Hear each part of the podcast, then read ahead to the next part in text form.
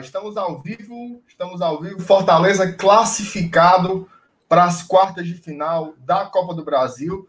Rapaz, já tinha um tempão que o Fortaleza não chegava nessa fase da competição, desde 2001, né, quando a gente passou ali, passamos pelo Bahia nas oitavas, e nas quartas a gente acabou caindo para a Ponte Preta num jogo mais que polêmico. 20 anos depois, a gente está aqui de volta. Jogo muito difícil contra o CRB, como já era previsto, mas o Fortaleza foi, como diria no dominó, foi lá e low. Vencemos aqui, vencemos lá, três gols do nosso WP9, sempre um atacante muito decisivo, né? Já é o 11 primeiro gol dele na temporada. Então, que a CBF aí faça, não é mais o TED, né? Agora é o que faça o Pix. Então a gente vai receber esse dinheiro, dinheirozinho bom, e a gente vai conversar muito sobre isso já já. Mas antes, meus amigos, eu queria pedir que você se inscrevesse aqui no blog Tradição, se você por um acaso não for inscrito. E eu queria também pedir que você já desse a sua curtida aqui no vídeo, que você compartilhasse o link nos grupos de WhatsApp. Hoje o povo tá uma alegria medonha. Então compartilhe o link para chegar mais gente para ver a live com a gente. Depois da vinheta eu vou chamar a bancada.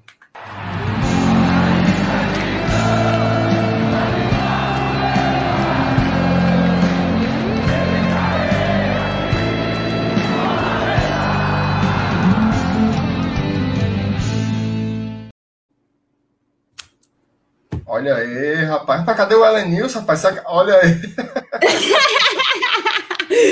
ai, ai. E aí, rapaz, hoje a gente Achou! Tá Hoje, hoje é bom, né, cara? Você se classificar, um jogo, um jogo desse aí, é um jogozinho reimoso, né? Mas o Fortaleza foi lá, fez o Lailô e conseguiu se classificar. Mas vamos dar boa noite aqui. Boa noite, Taizinha. Como é que você tá? Boa noite, amigo. Tudo bem? Claro, eu tô bem, né? Tô com 3,5 milhões de reais na minha conta, no meu bolso. Então Olha. não tem como estar tá com um sorriso de orelha a orelha. Olha, Vinícius, muito obrigado pela sua lembrança. Todo mundo tá me lembrando sempre. Muito obrigada. Continuem assim, mas está monetizado assim. E isso não tem que servir de pretexto para vocês deixarem de mandar seu super chat. Então, manda super chat para fortalecer o trabalho da mídia independente. Mas é isso, MR. Estou muito feliz, muito satisfeita. Acho que a gente, enfim, fez o dever de casa, ganhamos aqui, ganhamos lá. E agora é virada de chave. Vamos aguardar o sorteio, que vai ser já nessa sexta e vai ser transmitido aqui no Glória e Tradição também. E vamos aguardar o sorteio para saber o nosso adversário das quartas. É isso aí. Celanils, tá feliz? Tá que nem pinto no lixo? Ah, ei, Elenius, no dia que tu tem internet, tu bota no mute. Aí é de lascar. Pois Me é, eu perco, eu perco, mais tempo ainda. Né? Vamos falar bem rápido antes que derrubem a internet. Não, tô brincando. Mas, ó, agora é sério. Agora é sério. Agora disseram, disseram que resolveram.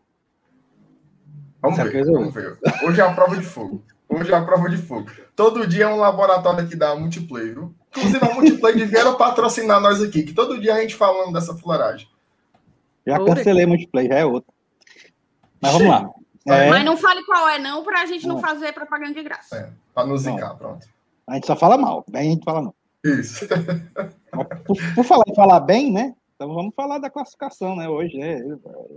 É, além desse dinheiro na conta, na conta conjunta do Fortaleza com a Thaís aí, é, foi, foi então um, um resultado, é, apesar da gente dizer assim, pô, só o Hélio do Paulista pode fazer gol, é, no, no, no CRB, mas o que vale aí, cara, é, vale demais, né? Inclusive, é, não só financeiramente, mas, pô, tecnicamente, é um, você ficar entre os oito, entre os oito da Copa do Brasil é, é, é uma classificação baita e, e, como você falou, desde 2001 isso não acontecia. E eu tava no PV naquele jogo contra a Ponte Preta, né, eu lembro bem do gol de pênalti do Clodoaldo naquele 1x0 na nossa vitória, que infelizmente a gente foi eliminado lá no, na volta em Campinas por um timaço da Ponte Preta, que tinha o Washington, né, que estava numa fase esplendorosa na época, jogando né, o, Washington, o Washington Coração de Leão, para que o pessoal que se lembrar aí.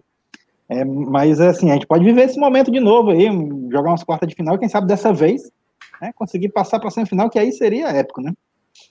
Vamos é, mas, mas vamos, vamos uma coisa de cada vez e só reforçando, é, viu?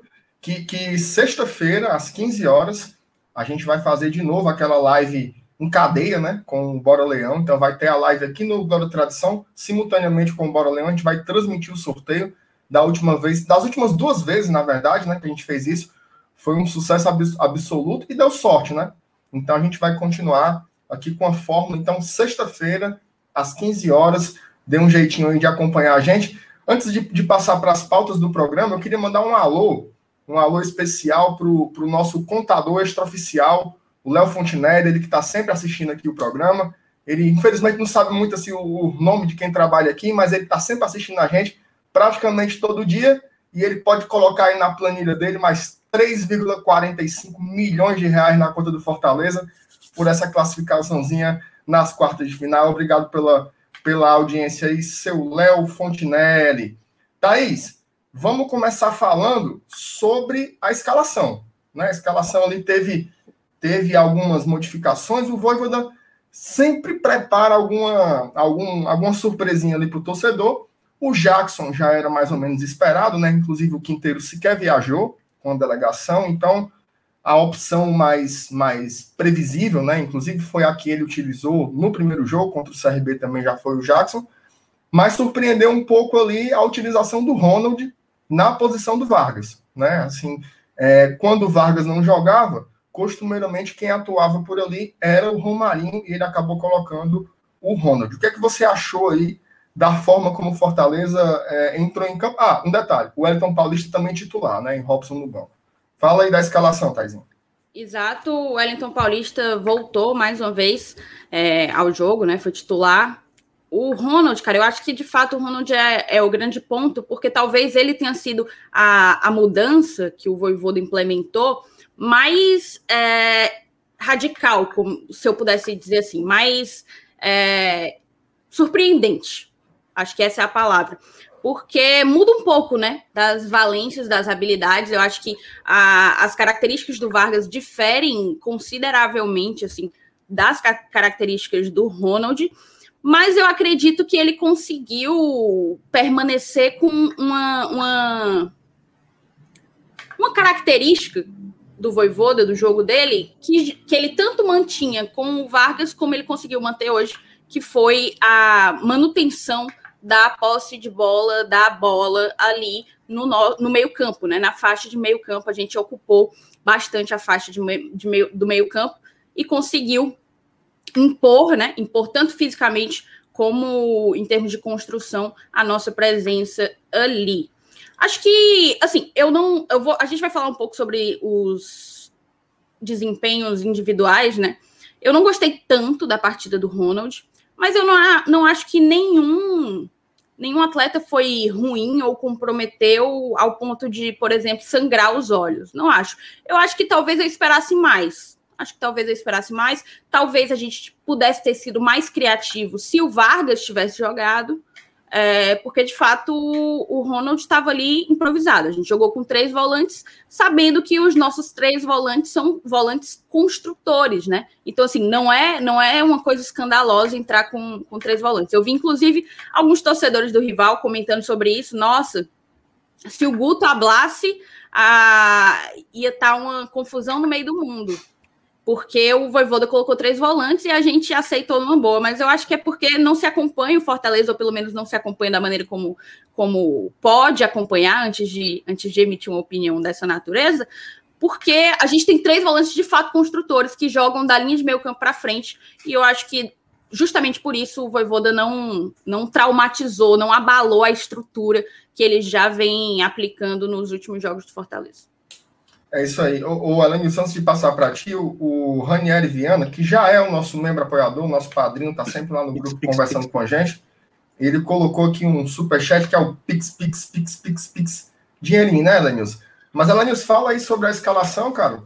É, existe, uma, existe uma confusão muito grande, né? A Thaís, acho que ela foi muito precisa aí, é, com posição e função.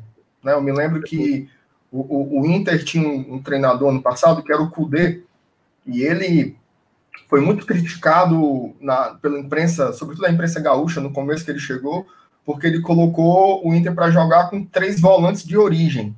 Né? Só que com a bola rolando, eles não se comportavam como três volantes, né? não, não eram três cabeças de área, não eram três homens de contenção.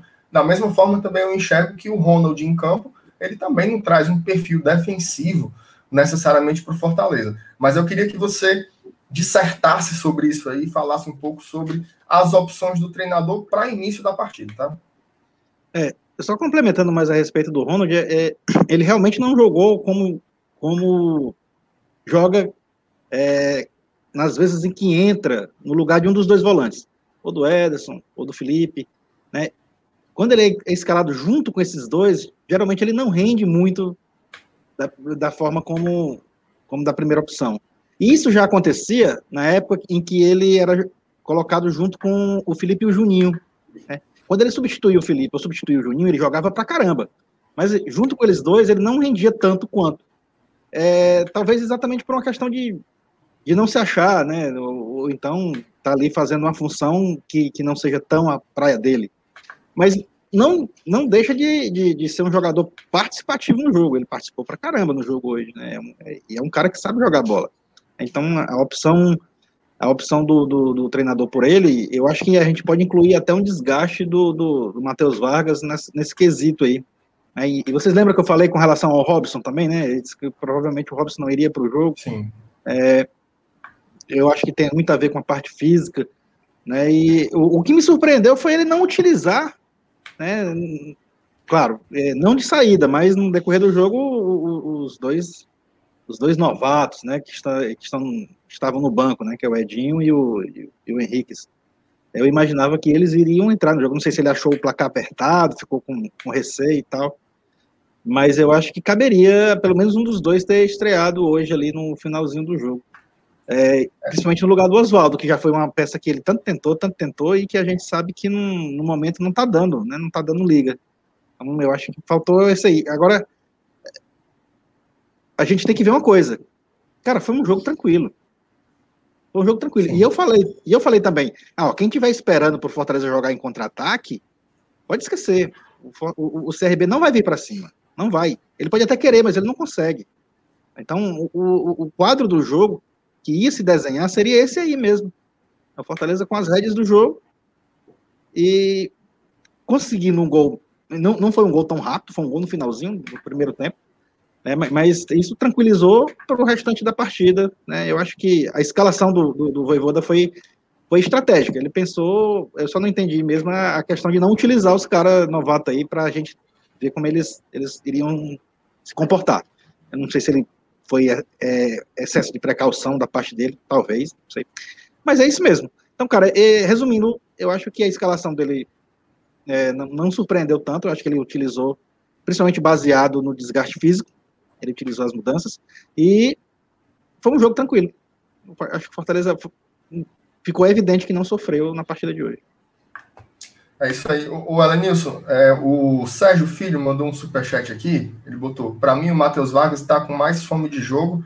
O Sérgio, daqui a pouco a gente vai falar é, mais detalhadamente sobre as análises individuais da partida. Né? Primeiro a gente vai dar um, um panorama geral. Mas, Thaís, é, é, mandar aqui um, um abraço para o Ayrton.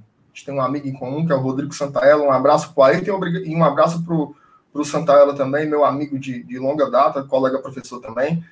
É, mas tem uma perguntinha aqui, pronto, do Ítalo Mourão, que é sobre um, um, um tópico que o Elenilson já, já abordou. Thaís, quando tem é, é, contratação assim no banco de reservas, é, independente de como está o jogo, o torcedor quer ver em campo, né? Tem que botar, tem que botar, tem que botar. Mas às vezes eu tenho a impressão que, que o, o treinador ele trata o jogador que está ali no banco como qualquer outro e ele vai utilizar se ele achar que vai acrescentar de alguma forma, né? Me parece que isso não aconteceu.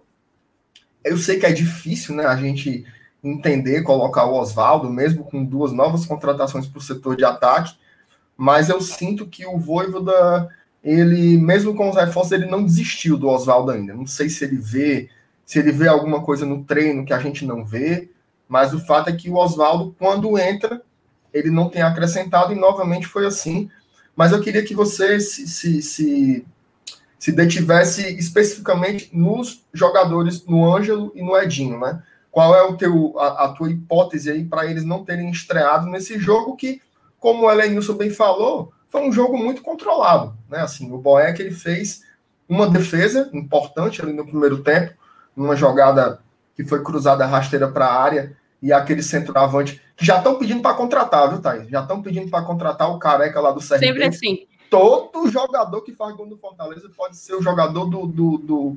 Eu não vou mais citar nome, não. do Terry. Da... É, porque. Viu, Alanis, teve, teve um final de semana passado que eu, que eu fui falar de um time, eu quis dizer assim, não, eu vou citar um time aqui que com certeza não vai ter nenhum torcedor. Eu citei o Terrimar. Aí não apareceu, não foi um cabo, não? E a filha dele ainda?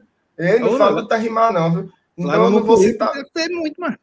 Pois é, mas eu, eu vacilei aí, fui falar do Terrimar, apareceu, foi ex-presidente, torcedor, torcida organizada, foi o Diaba 4.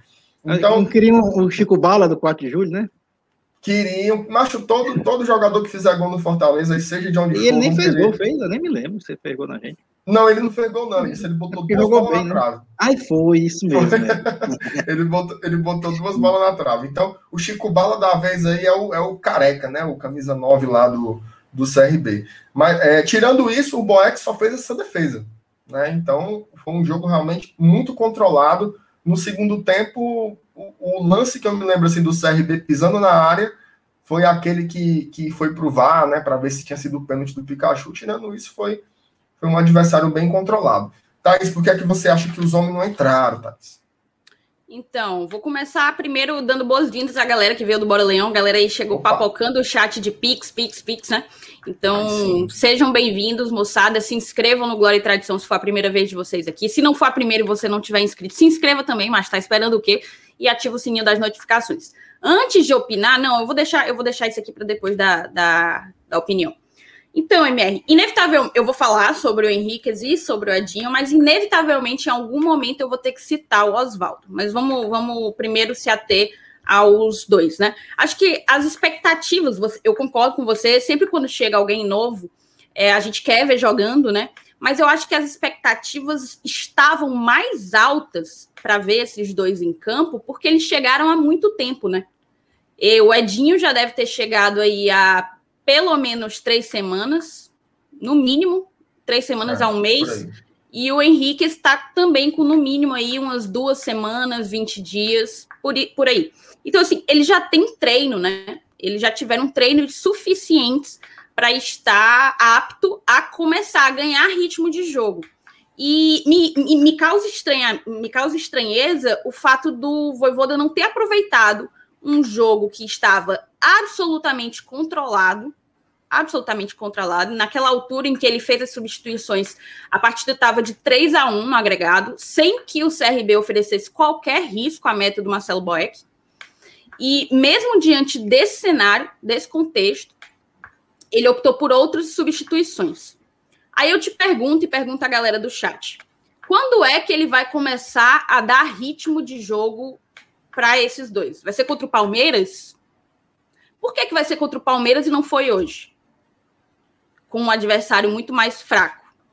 A gente vai enfrentar o líder do campeonato, entende? Então, assim, eu, eu não consigo ver muita coerência você abrir mão de utilizar esses dois jogadores que precisam ganhar ritmo em algum momento, deixar de usar hoje para usar contra o Palmeiras.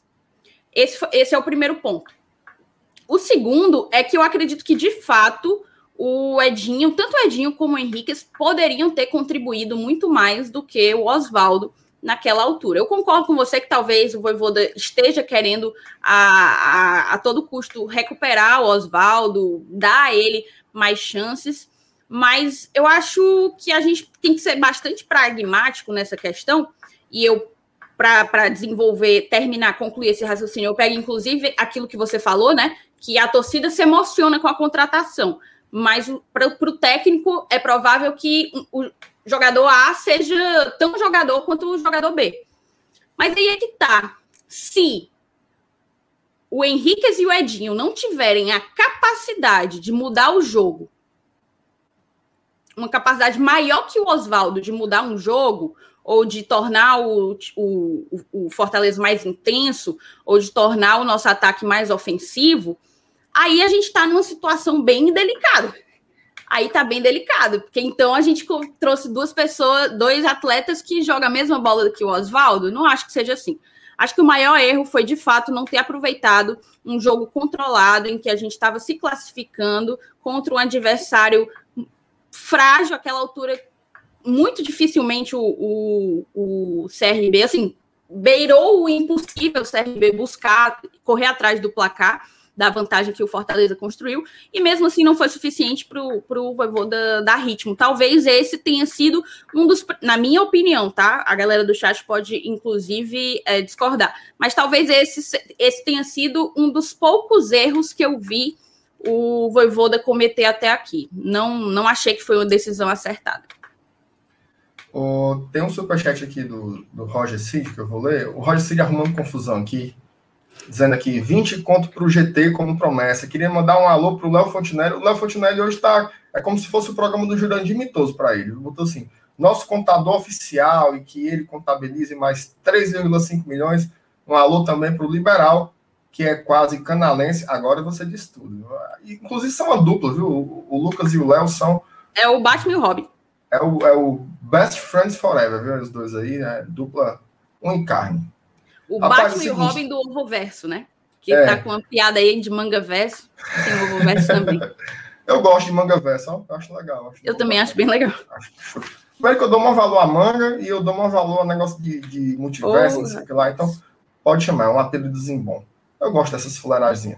Thaís, tem, tem um, só para apresentar alguns contrapontos aqui, tem um, um, Vou colocar aqui a opinião do espião, mas tem vários né, torcedores que estão comentando sobre hierarquia. Né? Isso se chama hierarquia, não perder o grupo. Eles terão oportunidades, tem gente na frente. É, que foi mais ou menos a, a, a opinião que, que prevaleceu na transmissão do jogo, né? Assim, eu não necessariamente concordo com essa opinião, mas eu acho que ela é uma hipótese razoável, assim. Por quê? É, assim, não para não entrar, né? Até quando a gente estava fazendo o programa segunda-feira, tinha gente perguntando se eles iam entrar de titular, lembra? E o meu argumento para isso não acontecer era justamente esse. Eu falei, não, peraí, os caras estão chegando agora, eles não vão já entrar de saída porque tem um fluxo natural. Agora, eu não acredito que essa história da hierarquia tenha pesado para não entrar durante o jogo. Eu acho que pode ter outras questões que a gente não sabe, assim, talvez seja como como é, é, eles estão treinando, ou mesmo uma questão de função mesmo, né? Será que eles que eles acrescentariam no jogo mais do que o que, que, que os que, que entraram? É, o jogo pedia jogadores como ele, por exemplo, o Edinho. O Edinho é um jogador de velocidade, certo? O Edinho é um jogador de velocidade. O CRB joga com duas linhas de quatro coladas. Não tem espaço nenhum para você correr. Não tem corredor, não tem profundidade, não tem nada. E mesmo perdendo, eles não foram para cima na doida, ou seja, não deixaram espaço é, por trás dos zagueiros. É tanto que a gente teve um contra-ataque em velocidade, que foi uma reposição que o Boeck pegou a bola rápido, já meteu para o Jussa, e o Jussa conseguiu é, é, ganhar uma disputa pela ponta esquerda, cruzou, quase o Pikachu conseguia acertar a bola e fazer o gol. Então, será que era um jogo para o Edinho? Será que tinha como explorar a velocidade com um jogador como o Edinho? O Ângelo Henrique, eu confesso que eu, que eu achei um pouco mais estranho. Esse sim, eu acho que talvez fosse um jogo para arriscar, mas assim, eu acho que é muito cedo para fazer uma avaliação do porquê entraram, do porquê não entraram. No fundo, a gente está dando é, um monte de pitaco, né? São jogadores também que estão há menos tempo que os demais. É, enfim, eu acho que, que vai ser um processo meio que natural. Eu só estranho isso tudo, ainda está entrando o Oswaldo, porque eu acho realmente assim que. Eu sei que tem torcedor que fica assim, ah, para que falar nisso, está perseguindo o Oswaldo, mas a gente tem que falar do que está acontecendo no jogo. Assim, são, são várias partidas que o Oswaldo entra e ele, infelizmente, não está conseguindo é, acrescentar, o que, repito, é uma pena, né? O, tem dois superchats aqui. Leia aí que depois eu quero dar, fazer um comentário. Tá. O Sandro Montenegro mandou 5 euros, viu? Nem é euro, hein? Botou assim: já podemos virar a chave como o esporte fez em 2008?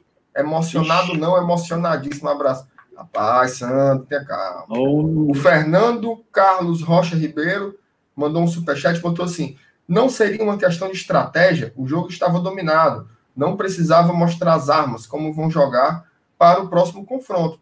É, é uma possibilidade também. Eu acho que não, não, não, não tem como descartar. Inclusive, você pode, você pode pensar assim: o jogo estava controlado, né? Você poderia colocar um jogador novato.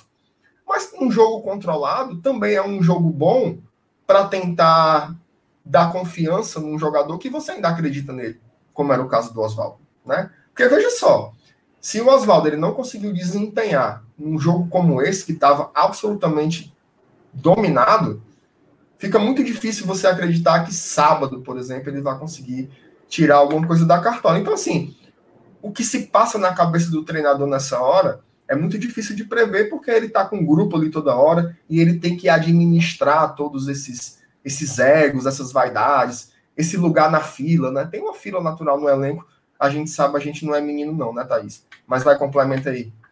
Não, é porque muita gente colocou aqui também essa questão de estratégia, mas é, principalmente, deixa eu ver se eu encontro aqui a galera que colocou. É, ah, falaram muito dessa coisa de hierarquia, né? E, ah, não, perdão, tô, tô um pouco perdida, gente. A galera comentou muito, MR, sobre o fato de que o Voivoda quis evitar colocar eles dois e tomar uma virada. E, enfim, tipo, perder a, classifica a classificação ali é, e isso acabar respingando né, nos rapazes, que, acabar queimando as duas contratações. Eu não vejo muito sentido nesse argumento, porque quando você está com medo de perder, primeiro, eles são atacantes, né? A nossa defesa se manteria lá, a nossa defesa se manteria lá. Isso, isso não dá indicativo nenhum, colocá-los ou não, não dá indicativo nenhum que a gente levaria três gols do CRB, ou dois gols que seja. Não acho que seria um, um, um cenário plausível. Outro ponto, ele substituiu muito perto do final do jogo. Os meninos não iam jogar nem tanto. Eles só iam, de fato, entrar, pegar o calor do jogo, né? Buscar o entrosamento, que algumas pessoas até falaram que é algo que eles não têm, né? Então, eu acredito. Ah, aí por último, o último ponto que eu ia arrematar. E quando você tá com medo, quando há uma chance de você eventualmente tomar uma virada, quando você tá com medo, o que não deveria ser o caso naquele momento, para mim, o jogo estava ganho ali já nos 30, 30 minutos do, do segundo tempo, você não colocou Oswaldo, sabe? Eu não colocaria o Oswaldo se eu tenho medo de tomar uma virada. Qual é a diferença de colocar o Oswaldo e colocar o Henriquez? Se o Henrique for jogar a mesma bola que o Oswaldo, tá entendendo? Então, assim, acho que não, não, não persiste esse tipo de argumento. E, e o argumento da hierarquia teve outras hierarquias que não necessariamente foram consideradas. Bom, vamos falar do jogo. Elenilson, queria que você fizesse aí o, o, o raio-x da partida, mas aí tem, tem mais superchat aqui que eu não li tem ainda, dois. cara? Tem um superchat aqui do Fabiano. Desculpa a bancada ficou um pouco injuriada com esse questionamento. Desculpa, mas pergunta que não quer calar. Boeck titular? Sim, o Boeck foi titular. Jogou hoje a partida. Jogou hoje a partida inteira, fez um bom jogo. Um abraço para Fabiano. Felipe Rocha. Renovação do velho mais que paga, né? Três gols nos dois jogos, levamos 3,5 milhões. Helenilson, você pode fazer a sua análise do jogo, mas eu aposto uma coisa é impossível você não falar do Wellington Paulista, né, cara? É claro, é um confronto em que os três gols foram dele, né? Então, ele acabou sendo para lá de decisivo. É, mas, cara, é, é, foi, um, é um, foi um confronto. Eu acho que, se você olhar o agregado, né, 3 a 1 é, a, gente, a gente pode até dizer que foi um confronto tranquilo. O jogo aqui, é, apesar da, pessoal reclamar que, que a virada foi através de pênaltis e tal, mas pênalti faz parte do jogo, né? E se, se você tá atacando, entra na adversária e tal, a probabilidade de pênalti a favor é grande. Então. Rapaz, eu não acredito, não. Eu acho que foi. Ela nisso. que foi? Travou aí? tu não vai acreditar, mas a tua internet travou. Não acredito, não. Tô dizendo... eu te juro. Mas Entendi. agora você tá me ouvindo, não?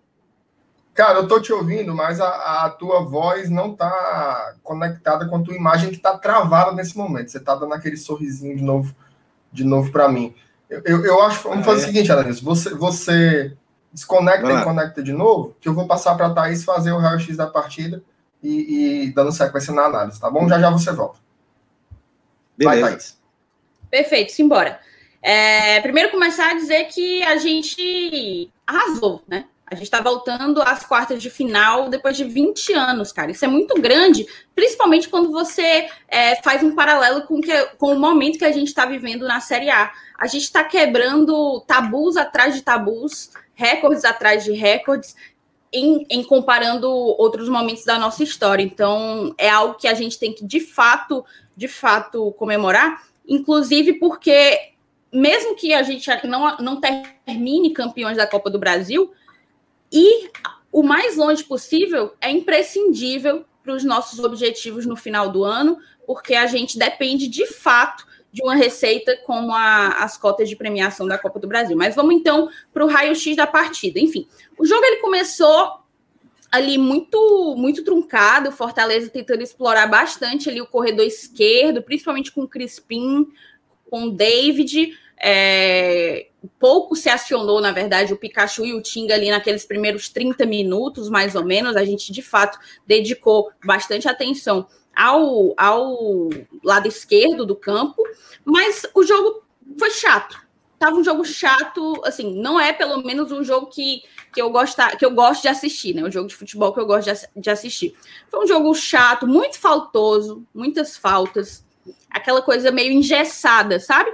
E, e, a gente acabou que não teve tantas finalizações, até teve. A gente não teve tantas finalizações no gol, tantas finalizações que pudessem gerar risco ao, ao Diogo Silva, né? Tudo mudou e ficou dessa forma ao longo de todo o, o primeiro tempo. Hum, a gente conseguindo também barrar bastante as pretensões do CRB. Eu acho que ali até o final do segundo tempo, do primeiro tempo, perdão, o CRB devia ter, devia ter finalizado apenas duas vezes.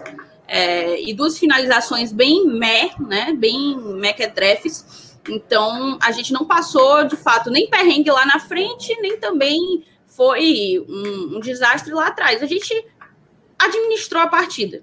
Só não foi uma partida de encher os olhos.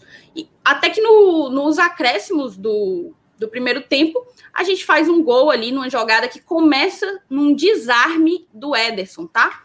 O Ederson que veio aí de umas duas ou três partidas com um futebol um pouco abaixo do que o que ele já apresentou, mas para mim hoje foi um, um dos destaques, jogou muita bola e eu espero que assim persista sendo, e, e eu acho que essa é a tendência de fato de acontecer. Então o Ederson desarma a bola acaba sobrando para o Felipe. O Felipe aciona o David. O David passa ali para o Pikachu, que está um pouco mais aberto, né? E o Pikachu ele consegue um cruzamento rasteiro muito consciente. Para mim foi um, um, cruzamento muito consciente, porque foi um, um cruzamento difícil. Eu achei um, um cruzamento difícil de se fazer pela maneira como a defesa do CRB estava postada. A bola acabou chegando bem nos pés do Elton Paulista, que botou para dentro da rede de primeira, porque ali dentro da pequena área ele é um dos melhores do, do país, sabe? Então a gente de fato se classificou aí com três gols do Veinho, né? Três gols do Wellington Paulista, mais três gols dele pelo Fortaleza, ele que já fez inúmeros aqui. É, então, terminou o primeiro tempo nesse clima, né? Nessa. Pronto, a gente agora vai deslanchar. A gente abriu a porteira, a gente já conseguiu né, é, inaugurar o placar e o jogo deve ficar mais fácil. A gente voltou para o segundo tempo. Segundo tempo, o, o, o jogo persistiu do jeito que estava no primeiro. Para mim, muito morno, né? Muito morno. É, não sei se muito, e talvez até seja, pela maneira como o, o CRB optou por jogar. Apre, apesar de jogar por resultado, ele precisar de um resultado, ele começou o jogo precisando de no mínimo um 2 a 0 para ir para, perdão, um 2 a 0 para vencer ou 1 a 0 para ir para os pênaltis. É, mas o, o, CRB também se preocupou muito em fechar a casinha, mesmo precisando de resultado, entendeu? Não foi um, um, um time que resolveu se lançar o ataque para buscar esses gols o mais rápido possível, nem de longe. Então, talvez justamente por essa estratégia, por essas características, a gente enfrentou um adversário muito truncado, né? O jogo ficou de fato bem amarrado. Aí seguiu o jogo dessa forma, a gente ainda teve ali uma boa chance com o Robson, que acabou perdendo um gol que era bem bem bem fácil de se fazer na visão do torcedor, né? Na visão do torcedor é sempre, é sempre mais fácil de se fazer do que na, na visão da galera que tá lá. Eu vejo que quando a, o jogador perde um, um, gol como esse, a galera fala assim: Ave Maria, se eu tivesse aí, eu fazia. Fazer era nada. Se tu fizesse, tu tava lá. Não era ele. Então, é, mas ele acaba perdendo essa grande chance que a gente conseguiu criar, talvez a melhor. É, do segundo tempo, sem sombra de dúvidas. E pronto, e, o, e, o, e com o tempo o CRB passou a, a ser cada vez menos perigoso, a agredir cada vez menos, a tentar cada vez menos. Ali da metade do segundo tempo para o final, eu acho que o, o time do CRB já estava realmente um pouco é, consciente, resignado, acho que essa é a palavra, resignado com a eliminação. O, pois é, antes de passar. Eu, até... Ela está me ouvindo? Ó, antes de tô, passar para você, deixa eu só, só ler os superchats aqui que estão, Vai lá, que estão na aí. fila. Tem o, o Rodrigo Sidraque, ele mandou o superchat, só que ele não escreveu nenhuma mensagem, ele só mandou aqui 1,90. Um abraço pro Rodrigo. Rodrigo, se quiser escrever a mensagem aí por fora, cara, pode escrever que a gente bota, bota na tela aqui. Se for pergunta, a gente lê também. E o Fabiano voltou, viu, Thais? Acho que o Fabiano ficou meio puto aqui. Ele botou fazendo outro Pix. Você não entendeu a pergunta, então, MR, mas a pergunta foi óbvia. Boeck deve ser titular. Eu acho que o Fabiano ele, ele vai ficar perguntando até eu dizer sim.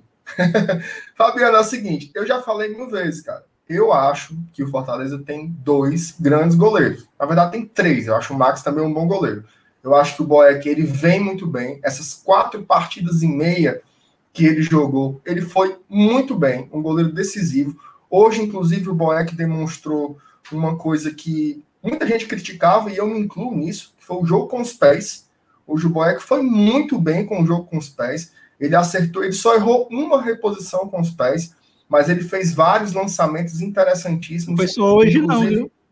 Sim, não, é de um tempo, mas, mas hoje chamou muita atenção porque ele não errou nada. Ele não errou nada, inclusive quase que ocasionava num gol, né, ali numa jogada que eu até mencionei anteriormente, que foi para o Matheus Jussa. Mas, na minha opinião, o Felipe Alves é um goleiro melhor e eu ainda acho que ele deve ser o titular do Fortaleza. Bom, essa, essa é a minha opinião. Assim, já foi expressada em alguns momentos. Se você quiser comentar um pouquinho sobre essa questão dos goleiros, acrescentando na tua análise do jogo, Adenilson, arrocha aí. Um abraço para Fabiano. É, Cara, eu, eu, eu, ia comentar naquela hora que a minha internet estava boa, agora ela começou a avisar que tá ruim. Mas vamos lá. Eu acho que, Mas vai que vai. assim como qual, qualquer outro jogador, é, é, fase, cara. E assim, é, é, tudo bem. O Felipe Alves ele teve um jogo ruim. Mas a, o Boeck, ele, ele teve a chance dele e abraçou, velho. Ele fechou o gol. Né? No jogo contra o Bragantino, ele, ele nos deu o resultado. No, no, último lance do jogo, aquela defesa dele foi, foi importantíssima. Foi um gol ali, né, Lenilson? Um gol. Então, e, e, e vem e, e, veio nas vezes que, que foi exigido e veio jogando bem. Então, é, e assim, cara, eu acho que qualquer um dos dois que, jo que jogar, é, a, gente fica discutindo isso e a gente, a gente é, é, é, um, é um grupo privilegiado. A torcida do Fortaleza é privilegiada, a gente está discutindo entre Boeck e Felipe Alves. Não é, não é qualquer time que tem esse privilégio. Então, eu acho que a, fica tudo aí na, na, na, mão do treinador, que ele decidir. Eu acho que para mim tá valendo. Ele tem os critérios dele. E, e, e, eu acho, acho, aliás, acho, não tenho certeza que são os mais justos. Sim. E, e sobre o jogo, Adanilson, você estava comentando na hora a sua internet caiu, você estava fazendo a sua análise da partida. É, pois é, eu eu eu, eu dizendo que, que foi um foi um confronto de 180 minutos que, que a gente sofreu, cara. Foi o Willa, né, que, que, apesar dos gols aqui no jogo de ida terem sido de pênalti, mas é, eu estava dizendo que pênalti acontece para quem vai em busca do ataque. Se você é claro. um.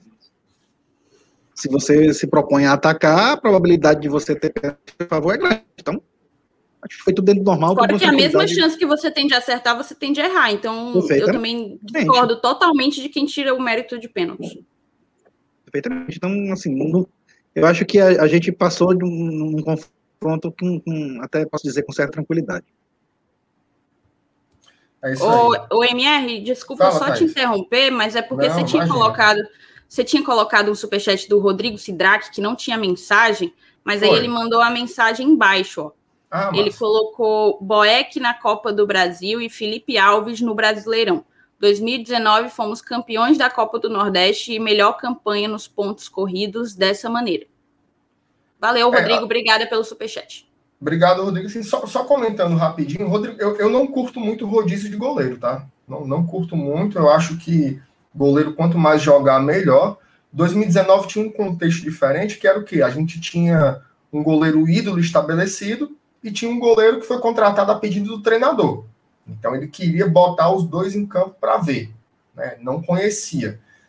É, a não ser que o Voivoda tenha, tenha muitas dúvidas realmente. Né? Se ele tiver, talvez valha essa experiência aí. Mas eu, eu particularmente não curto, não curto muito, mas o Alanilson ele, ele arrematou muito bem. Né? Essa, essa decisão, essa, essa, dúvida, né? que é uma dúvida muito boa. Porra, imagina aí, tem, tem time que não tem um. Né? O Fortaleza está com dois, três, até citaram aqui o Kennedy também, que é um ótimo goleiro, está fazendo um bom trabalho lá no time de aspirantes, então que essa dor de cabeça boa né, para o Voivoda, ela, ela consiga durar um bom tempo, porque é muito bom ter goleiros de alto nível como, como opção. O Thaís, no segundo tempo, o Fortaleza ele fez as cinco alterações. Né? Ele, ele colocou, ali aos 25 minutos, ele colocou o Vargas e o Robson, tirou o David e o Felipe. Depois, aos 32, ele tirou o Jussa, ele colocou o Jussa no lugar do Ederson. E já no finalzinho do jogo, aos 38, ele colocou o Oswaldo e o Bruno Melo no lugar do Crispim e do Wellington Paulista. É, como é que você viu essas alterações no segundo tempo? Você acha que surtiu efeito? O que, é que você achou? Então, vamos lá. Achei interessante porque, para mim, ele buscou poupar, né? Poupar alguns jogadores que são jogadores fundamentais para a gente. O Felipe foi um dos primeiros a sair, você já. Você o, já... O, o, o, time como um todo segurou, né? Você percebia que era até um, uma coisa meio física, assim. O, o time se poupou como um todo, né? Exato. Eu tive a mesma percepção, MR, que ao longo do jogo inteiro o Fortaleza jogou um pouco com freio de mão, né? O freio de mão puxado. Foi mais ou menos a leitura que eu também fiz. É, mas eu achei interessante a gente ter tido condições de poupar alguns dos nossos principais jogadores. O Crispim é um que quase nunca sai. Quase nunca sai. E hoje saiu para a entrada do Bruno Melo. O Bruno Melo, é, que é um dos que quase nunca entram, né? Então, talvez de fato o Voivoda tenha enxergado uma oportunidade, um momento tranquilo para novamente colocar é, dar rodagem a outros, a outros atletas do nosso elenco. Eu te confesso que eu gostei de todas as substituições, é, menos de uma. Ali ele, ele colocou o Vargas e precisou puxar o puxar o Ronald para trás, né, para fazer a dupla com o Ederson. E quando o Ederson saiu, ficou ali a dupla de volantes, é, tanto o Ronald como o Jussa. Eu gostei de todas as substituições, menos de uma. É, a entrada do Bruno Melo para mim se justifica porque ele é um lateral esquerdo, então talvez das nossas opções ele é quem melhor poderia fazer a ala, a ala esquerda. Mas eu, e aí eu vou falar e provavelmente vai ter gente no chat dizendo que é perseguição e papapá, não é. Para mim aqui é uma análise bem pragmática mesmo. Eu não gostei da entrada do, do Oswaldo. Para mim, talvez fosse até mais interessante colocar o Torres do que o Oswaldo. E eu acho que, apesar de ter jogado muito pouco, o Oswaldo também acho que deu pouquíssimos passes, assim, também não participou. Ele não, ele não chamou a responsabilidade, não não chamou a bola para si. Então, assim, das substituições eu concordei com todas, achei muito interessante a gente ter tido a oportunidade de poupar, mas eu não curti a entrada do Oswaldo. O, o Thaís Elenilson, o Rodrigo, eu acho que ele gostou da minha resposta lá dos goleiros, ele se tornou foi membro, mano. Rapaz, Olha aí, assim, é de verdade, é, Rodrigo, seja bem-vindo, cara, aqui ao Glória de Tradução. A gente fica muito feliz com todo mundo que apoia aqui o nosso trabalho, que a gente faz com, com muito gosto e com muita seriedade também, como vocês podem é, observar. Eu queria. Ele, só um minuto, MR. O Rodrigo ele virou vibrante forte. Então, Rodrigo, você tem direito a entrar no nosso grupo de WhatsApp. Manda o um e-mail para o Glória e Tradição. Vou colocar o e-mail aí no chat. Manda o um e-mail para a gente com o teu WhatsApp que a gente te adiciona. Pronto. Aí você vai entrar num negócio aprumado, viu, menino? Porque ali, ali é um grupo, viu, Alanilson? Agora, agora ele vai ficar doido bem facinho. agora você vai ver seu juiz, seu juiz ameaçado. Ô, pessoal, é o seguinte, eu queria, eu queria emendar essa conversa aí do, do, das substituições e tal com as análises individuais, certo? Mas antes eu queria pedir, já tem mais de 400 mil pessoas aqui ao vivo no, no, no, no nosso chat, né? Acompanhando a nossa live. É, o, o Jubaia dizendo assim: vocês estão muito xoxos, ganhamos. Jubaia, mas é quarta-feira, dia útil. Todo Nem tomei tra... meu goró hoje. Ora, trabalhando. Mas, eu, eu, vou, eu vou tá desligar tá aqui. Para mim ficar Como é? quieto, é? a negada tá pedindo para mim não me mexer muito aqui, para a internet não cair. Não, nem o Ellen News tá com a cervejinha dele. Nem mas se acalme que a gente tá é... exalando felicidade.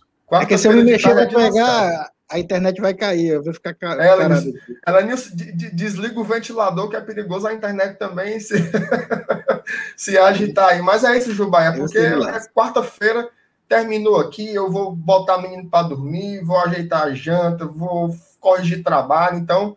E fora que nesse negócio de Olimpíada, né? Todo mundo dormindo meio mal, então a gente fica meio assim, meio, meio revestrec, mas a gente tá feliz, Ave Maria, pelo amor de Deus. Estamos felizes e endinheirados, viu? Porque pingou dinheiro no Fortaleza e isso é bom demais. É, mas antes de, de partir para as análises individuais, eu queria reforçar né, que, que vocês que ainda não são inscritos no Glória e Tradição, se inscrevam. Né? A gente está chegando aí nos. Chegando nos 15, né, Thaís?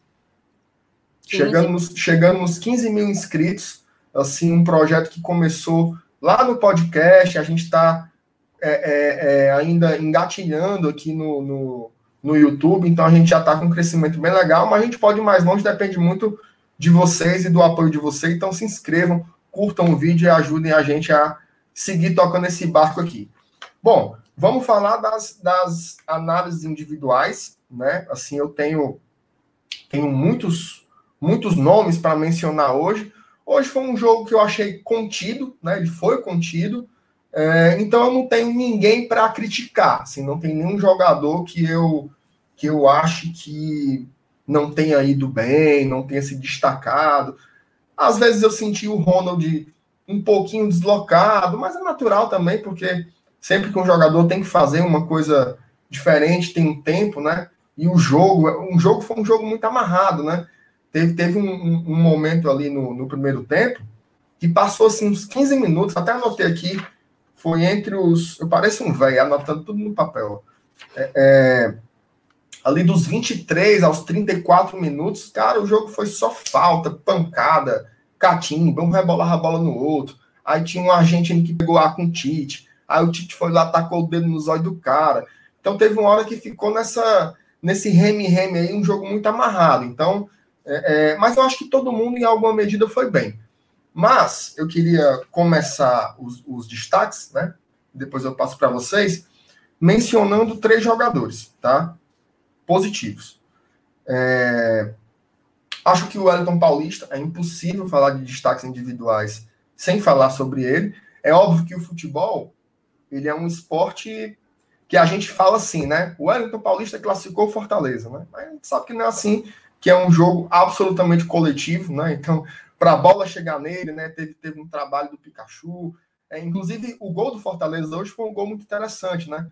Porque ele começa num desarme do Jackson, né? O CRB bota a bola para frente, o Jackson ganha a disputa de cabeça. Inclusive, o Jackson hoje ele só perdeu uma disputa, tá? Só perdeu uma disputa, mas já já eu falo sobre ele. É, o Jackson desarma, a bola cai ali no meio de campo, o Ederson disputa, ganha a bola de novo toca para o Felipe, o Felipe acha o David, o David limpa para a direita, toca para o Pikachu e ele dá um passe, não é nenhum cruzamento, ele dá um passe para o Wellington Paulista fazer um gol. O nosso veinho, né, como dizia o Dadé Cervejeiro, tá dando no couro demais, faz mais um gol. O Wellington Paulista foi artilheiro do Fortaleza em 2019, foi artilheiro do Fortaleza em 2020 e ele já é o artilheiro do Fortaleza em 2021 de novo. Então, tem que respeitar e eu boto o WP9 aí nesse ranking. Um outro jogador que eu queria mencionar é o Pikachu. Tá? Eu acho que o Pikachu hoje ele voltou a jogar muito bem. Acho que ele, sobretudo ofensivamente, é...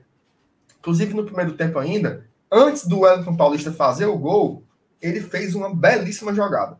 Que ele estava ali pela ponta, ali na, na, no, na quina da área, ele conseguiu dar, um, dar uns dribles ali aprumado. O bicho tem um driblezinho curto, tem as pernas, parece as pernas do Angia, as perninhas curtinhas, mas ele conseguiu dar, dar um drible ali e ele, e ele achou um passe tão rápido para o Wellington Paulista que eu acho que o Wellington não, não entendeu que a bola estava vindo para ele e ali ele não sabia se chutava, se tocava, acabou dando um toque muito errado na bola. Inclusive eu esculhambei, ah, fidão ego desse Wellington Paulista. Deu três minutos, Thaís, o, o homem fez o gol. Então. Mas tu não tem nem ideia do tanto de gente que esse homem cala. Todo jogo é calando um. Tu é doido, mas eu sou fã demais. Então, o Wellington Paulista, o Pikachu, e eu não posso deixar de citar o Jackson, tá? É... E aí, assim, quando a gente faz avaliação individual, a gente avalia o jogador de acordo com a expectativa que a gente tem sobre ele, né? É... Então, por exemplo, se eu avalio o jogo do David, eu avalio ele a partir do parâmetro que eu sei que ele tem condições de entregar, né? Se eu avalio o Tinga, é pelo que eu sei que ele pode entregar. Por exemplo, a Thaís estava comentando outro dia num vídeo aqui que o Ederson teve uma queda de rendimento. Quando ela diz isso, ela não está dizendo que o Ederson está prejudicando o Fortaleza, ele está quebrando a bola. Não, é porque a gente sabe o que o Ederson entrega de futebol. Então, se ele cai um pouquinho, você percebe e a nota dele baixa. Né? Aqui, tentando. Que a gente faz é, é é julgar, é que nem um crítico de um filme, né? Ele vai dizer, esse filme é três estrelas, é quatro estrelas. A gente também tenta fazer isso um pouco com o futebol e comete muitas injustiças porque faz parte de quem fala sobre o jogo, né? O Jackson é, é engraçado porque a expectativa sobre ele era muito baixa, né? A gente fez várias vezes aqui no Glória Tradição enquetes nas redes sociais sobre quem deveria ser o substituto do Benevenuto na Copa do Brasil. O Jackson sempre foi o último colocado. Mas era o último, assim, com sobras. Com 2%, com 3%.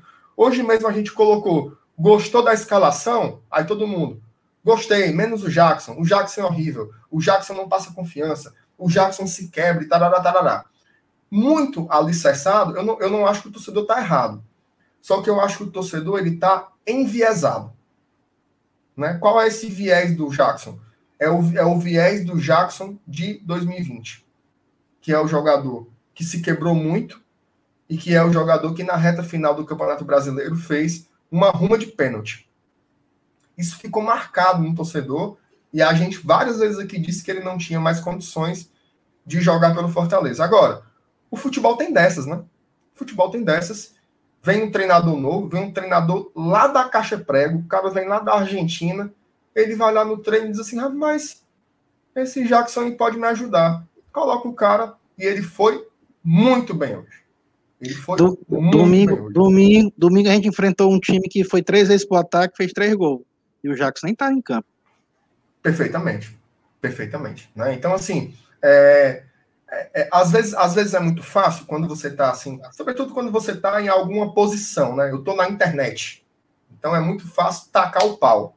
É sempre mais fácil, viraliza mais, faz mais sucesso, né? Mas não faz muito sucesso reconhecer as coisas, não. Mas aqui a gente reconhece. O Jackson jogou muito bem, não comprometeu em absolutamente nada. Ele errou dois passos no jogo, dois passos assim relevantes, né? E ele deu vários passes longos. Várias bolas saíam da defesa direto para o ataque e quem fazia o lançamento era o Jackson. Né? Então, assim, é, não acho que ele vá ser o titular do Fortaleza no Campeonato Brasileiro, porque eu acho que essa zaga com Tinga, Benevenuto e Tite, ela tá muito fechada. Mas, assim, saber que tem uma opção no banco é muito bom e ganha o Fortaleza. Então, é aquela queimada de língua que todo mundo quer ter, né? Então, é, é, é bom saber que o Jackson ele pode ainda render é jogador o, do Fortaleza. E o Roger Carvalho passou por isso, lembra?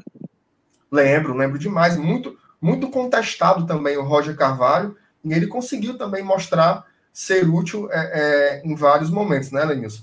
Mas, Lenilson, eu vou, eu vou passar para você. você. Você, você já meteu, meteu o seu bedelho lembrando do Roger. Eu queria que você aproveitasse e fizesse também as suas análises individuais. Eu peço até desculpa se eu me estendi, mas é porque esse negócio de ser apresentador, o cabo fica aqui, não, não comente não, não sei o quê, mas é bom comentar um pouquinho. Cara, é assim, é como você começou a sua análise, eu vou começar também. Não tem como deixar de falar do Wellington Paulista, né? A parte dele, ele fez. Ele é o, é o cara que tem que meter a bola para dentro e o resultado do jogo hoje foi graças a ele, né? Graças à parte dele feita, como você falou, é um esporte coletivo, mas ele precisa estar ali para fazer a parte dele. E ele fez, como sempre, e vem fazendo desde 2019. É, o Crispim também foi outro cara que eu achei que se movimentou muito bem hoje, que aparece, o cara aparece demais para o jogo, recebe vários passes, a bola sempre passa por ele. É um cara que, que não se esconde do jogo e, e, e que tem habilidade, que sabe jogar. Ele só peca um pouco, às vezes, na, na quando, quando é exigido defensivamente, né? Uhum. Hoje é, é, é teve aquele lance do Min que ele não marcou o cruzamento, tá? Hoje ele escorregou numa bola lá que também poderia ter sido um lance de perigo se o, se o jogador do CRB não erra o chute. Mas enfim, o, o, não é a praia dele marcar, mas infelizmente ele está jogando numa função ali pelo lado esquerdo que às vezes precisa. Mas é, é um cara que, que atua constantemente, é muito presente no jogo. É, então eu, eu, eu, eu, gostaria de salientar principalmente esses dois. Tá? E, eu queria falar também. É, eu queria poder aqui estar elogiando o, um dos volantes, mas eu, eu acho que nem, nem Ronald, por, por, por motivos que a gente já explicou aqui, que eu, eu principalmente falei sobre o fato dele jogar junto com dois com os outros dois volantes, mas nem Felipe nem Ederson hoje jogaram é, no nível top que eles estão acostumados a jogar. O que não quer dizer que eles, não, que eles jogaram mal, é porque a gente está acostumado a um nível de futebol apresentado maior do que esse, mas também contribuíram para o jogo. É, assim, e, e, e, se eu tiver de falar algum destaque negativo, eu, nem, eu acho que eu nem vou conseguir hoje, porque foi um jogo tão tranquilo, um jogo dominado, né, um, o próprio Jackson, como você falou, jogou bem, né? Que era o cara que, que mais, é, quando você via a escalação, é, a tendência é, é, é, que ele fosse o mais, o mais criticado, né? Pô, vai jogar com o Jackson, por que, que não entrou com o Justo e tal? É, mas mesmo assim, ele foi um dos caras que também, como você falou, só, só perdeu uma disputa de bola. Então, jogou bem. E, e é um cara que sabe jogar. Eu já, eu já até falei aqui outras vezes. O Jackson não é um doidinho, não é um perna de pau. Aí o cara tem, já passou por grandes clubes também, jogou Série A algumas vezes. Então é, é uma opção que a gente tem. Tudo bem, não é titular, mas para ser usado esporadicamente não, não, não é um mau jogador. Então, e, e, e, contudo, analisando isso, eu não vejo, eu não tenho como dizer se assim, com relação a destaque negativo. É, hoje eu acho que não tem como. Acho que ninguém destoou, foi todo mundo dentro daquele nível é, e isso a gente coloca na conta de quem? Né? Na conta, mais uma vez, na conta do treinador, né? que, que faz com que a, essa parte homogênea né, do elenco, principalmente dos, dos 11 que estão em campo, transpareça para o torcedor e acabe culminando numa apresentação sólida que, através de uma tranquilidade até certo ponto, é, podemos dizer assim, exagerada, né? O Fortaleza garantiu a classificação sem, sem maiores percalços, com uma, uma relativa tranquilidade, também já comentado aqui posteriormente, anteriormente. É isso aí. Thaís, antes de passar para ti, agradecer aqui ao Guilherme Vieira. O Guilherme é mais um, um, um não sei como é que chama, se é ouvinte, telespectador, internauta, sei que já é o, o cara que está aí no YouTube aí, o Guilherme se tornou apoiador aqui do, do Glória e Tradição. Mais um nessa noite, seja muito bem-vindo aqui ao GT. Guilherme Vieira, meu amigo. Thaís, eu quero que você faça também as suas análises individuais né, dessa, dessa partida do Fortaleza, em que a gente conseguiu essa classificação para as quartas de final da Copa do Brasil. Beleza, tem alguns comentários aqui no chat que eu gostaria de responder, mas eu acho que eu vou primeiro concluir a, a minha análise dos desempenhos individuais, depois a gente lê alguns pontos que a galera do chat colocou que eu acho pertinentes. É, então, Concordo com, com vocês. Para mim, não foi um jogo em que dá para você colocar alguém como o pior da partida sem ser injusto, porque ninguém comprometeu. É como eu falei no início. Pode não ter sido uma atuação, e eu falo isso generalizadamente, que não encheu os olhos, mas foi uma atuação que nos classificou para uma fase de um campeonato importantíssimo que a gente não chegava há 20 anos. Então, assim, colocar algum como pior da partida seria muito, muito injusto, principalmente considerando a maneira como a, a partida transcorreu, né? Então, assim, de, de destaques, eu iria colocar Wellington Paulista. A galera colocou aqui no chat que aparentemente ele fez 41 gols já pelo Fortaleza. Isso considerando é, 2019, 2020, 2021. Eu até tinha uma sensação de que era mais, depois eu tenho que checar esse número, mas mesmo assim, 41 já é um, um baita número. E, e, eu acho que ele foi decisivo, assim como ele também já foi em outros momentos em que a gente precisou dele, sabe? É muito o que o MR falou. Ele, para mim, ele não estava bem na partida. Ele não estava assim jogando, jogando muito, aparecendo bastante, mas talvez teria sido muito difícil que ele aparecesse justamente pela dificuldade de, de quebrar as linhas que o CRB tinha colocado. Então, até para analisar a atuação individual, você tem que considerar a maneira como o adversário jogou. Para mim, o Wellington é o destaque da partida. E um outro destaque que eu colocaria seria o Ederson. É, já falei aqui, na, aqui um pouquinho, né? Eu já, já tinha colocado para vocês que eu tinha gostado de como o Ederson tinha jogado. E para mim ele foi um grande monstro. Eu queria compartilhar algumas coisas aqui com a galera. Primeiro, isso aqui foi é o mapa, né, de calor.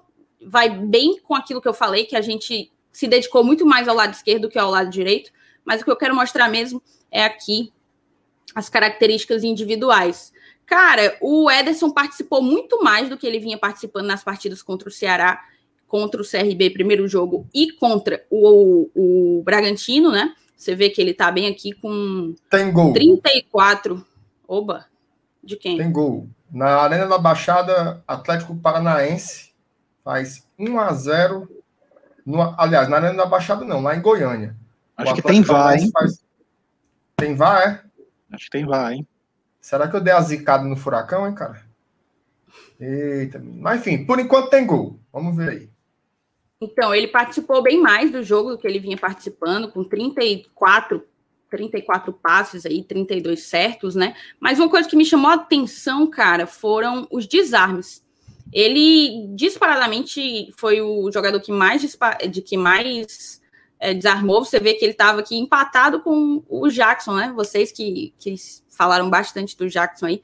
O Ederson desarmou quatro vezes. O Jackson também. E interceptações, o, o Ederson também participou de uma maneira bem interessante. Uma no caso. É, então, os duelos foram, foram bons, os desarmes foram importantes. Eu acho que o Ederson voltou a ser um destaque para o Fortaleza. Acho que é isso.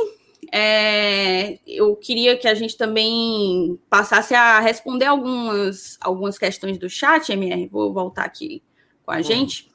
É, porque eu acho, eu acho que dá para pescar aqui algumas coisas que a gente até deveria questionar, né? É, primeiro, na verdade, a gente já sabe disso, mas é, é importante falar para quem acompanha a gente, porque a gente tenta sempre estar com essa estar com a informação para poder para poder tornar o nosso inscrito mais informado, né?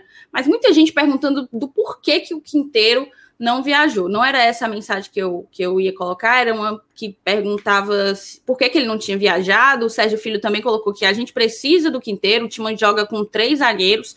Na Copa do Brasil já não tem Benevenuto. Hoje, por exemplo, não tinha zagueiro reserva. Se não pode, se não pode contar com o Quinteiro, tem que arrumar logo outro.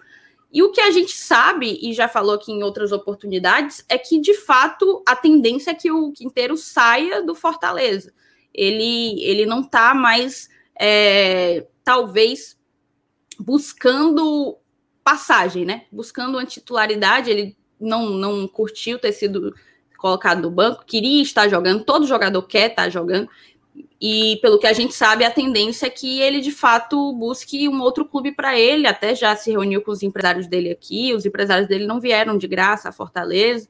Então, acho que é essa a justificativa, porque se ele ainda tivesse no páreo, digamos assim, para mim ele é bem mais zagueiro do que o próprio Jackson.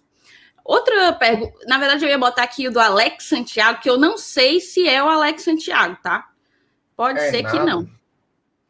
É... Vale é ele, ó. Falei com ele no WhatsApp.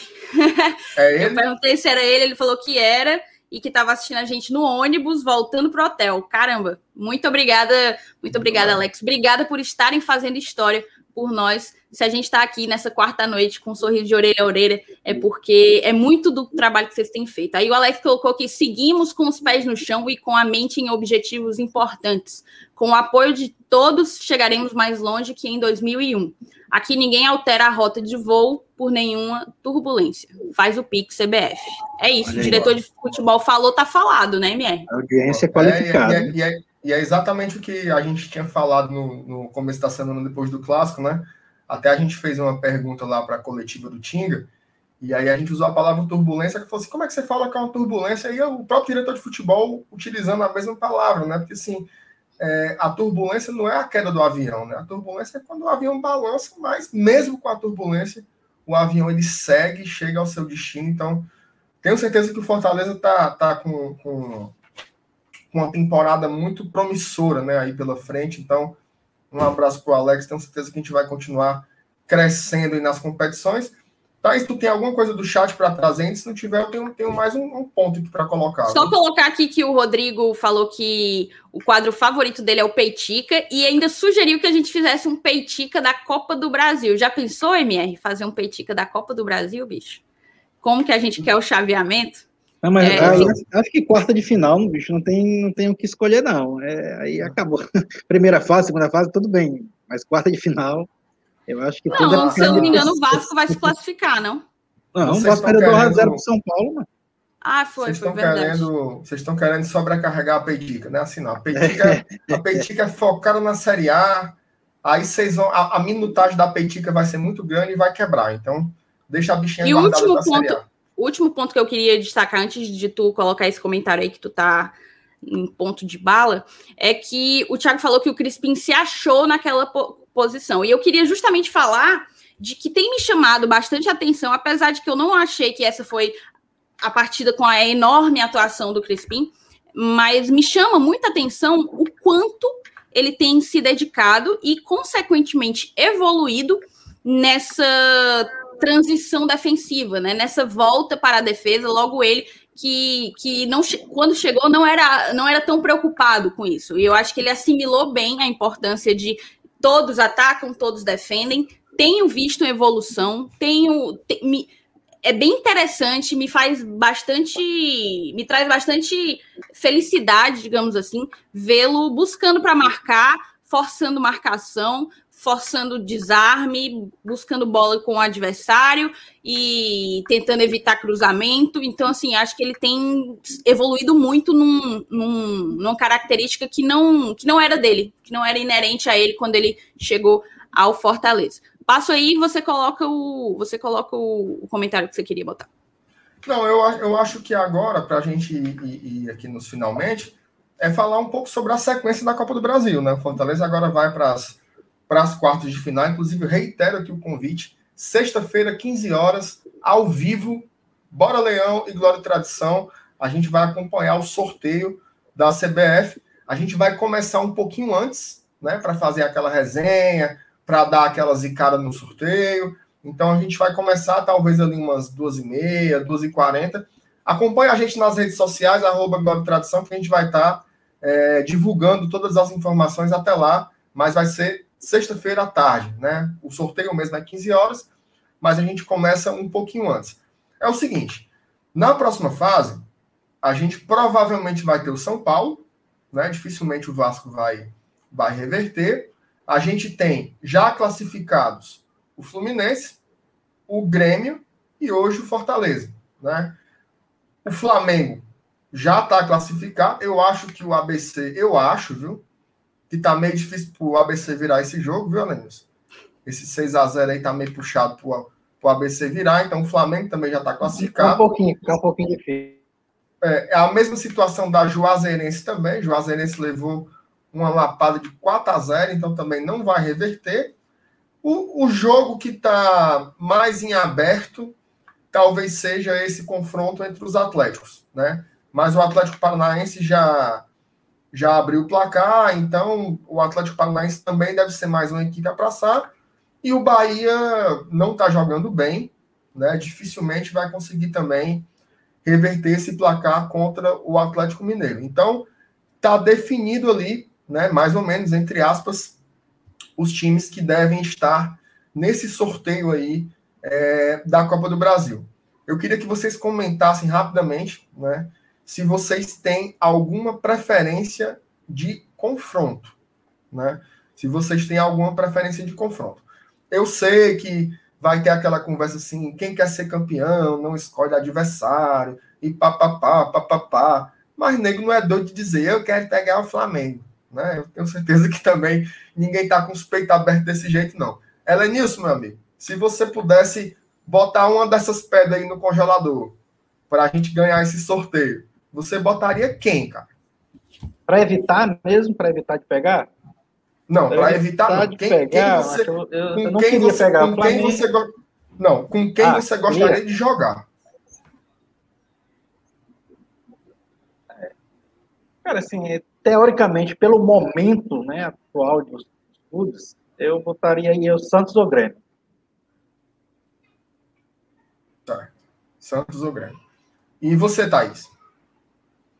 Das opções que a gente tem, a gente não sabe qual vai ser o resultado do, do jogo do Furacão, né? Com o Atlético Goianiense, mas também a tendência é que o Furacão de fato se classifique. Eu iria com também com os mesmos times do, do, do Elenilson, mas eu acho que eu priorizaria pegar o Grêmio. O Grêmio? Sim, mais do que o Santos. Mas para mim, Grêmio e Santos são os dois times que talvez seja é, mais dos, do, dos, dos mais difíceis, os menos, entende? É, eu tenho. Para você ver, a gente está escolhendo Santos e Grêmio, para você ver. Ah, é o é, nível assim, do campeonato, né? É, são os que sobraram, né? Vai ter uma hora que não tem muita. Não tem, muita, não tem muito o que cortar. Não tem outro CRB, né? No bolo. O Ranieri colocou. Não teve zebra nessas oitavas da Copa do Brasil. Eu queria pegar o Grêmio. É isso mesmo, não teve zebra. Bom. E tu, MR, palpite, queria pegar quem? Eu, eu, vou dar meu palpite também. O time que eu acho que, que. Eu não acho que seja o time mais fraco, certo? Mas eu acho que o time que ofereceria mais jogo para o Fortaleza seria o Santos. Tá?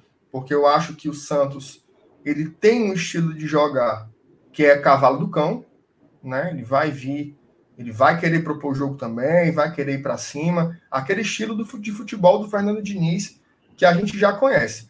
Mas ao contrário do Fortaleza, que é um time que também propõe jogo, o Santos é muito desequilibrado entre defesa e ataque. Então eu acho que é um time que vai daria muito espaço, né? Seria um time, ao meu ver, teoricamente, né? Teoricamente, porque são times fortes, eu acho que teoricamente ofereceria mais jogo para o Fortaleza. Então, se eu pudesse botar uma pedra no congelador, eu botaria a do Santos. Em segundo lugar, eu acho que pela qualidade mesmo dos times, Grêmio e um pouco depois o Fluminense. Agora, esses times, olha só como o futebol mudou, né? Olha só como o futebol mudou. Hoje, se o Fortaleza pegasse o Grêmio ou o Fluminense pela Copa do Brasil, seriam dois times que jogariam de uma forma reativa contra o Fortaleza. Quem diria isso, né? Onde é que a gente imaginava que isso aconteceria? Se você volta no tempo aí 5, 10, 15, 20 anos, qualquer um desses times aí desse sorteio olhariam para o Fortaleza e dizia: vamos para cima. Né? Hoje não. O Grêmio não vai vir com os peitos abertos para cima do Fortaleza o Fluminense muito menos, né? O Grêmio do Filipão, né? Já joga, já joga em contra-ataques e o, o, o, o Fluminense do Roger também é o mesmo mecanismo também de jogar em contra-ataque. Então, os meus três preferidos são esses: Fluminense e Grêmio, mas em primeiro lugar, eu acho que o Santos, beleza? Perfeito. É, alguma consideração final, Thaís, Alenilson? O ranking. Acho que não, acho que a gente tem que comemorar muito essa classificação. O ranking. É... O ranking. Como ela, um ranking. O ranking. Fala aí, fala aí do ranking. A gente tá nas quartas de final da Copa do Brasil, mano. Cadê o Saulo? O Saulo, o Saulo vai já falar sobre o ranking. É, o, o, o Saulo tá de licença de paternidade, mas ele vai fazer um vídeo aí sobre o ranking, né? Essa, essa classificação foi muito boa também. Deve sair aí nos próximos dias. O homem tá cheio de coisinha, viu, Alanis? Não, quer fazer. Tá cheio, não, domingo não, porque tem, porque tem a Xuxa, não sei o quê. Tá todo cheio de coisinha o Sal. Mas esses dias aí na programação do Glória Tradução vai sair o vídeo sobre o ranking. Vamos nessa?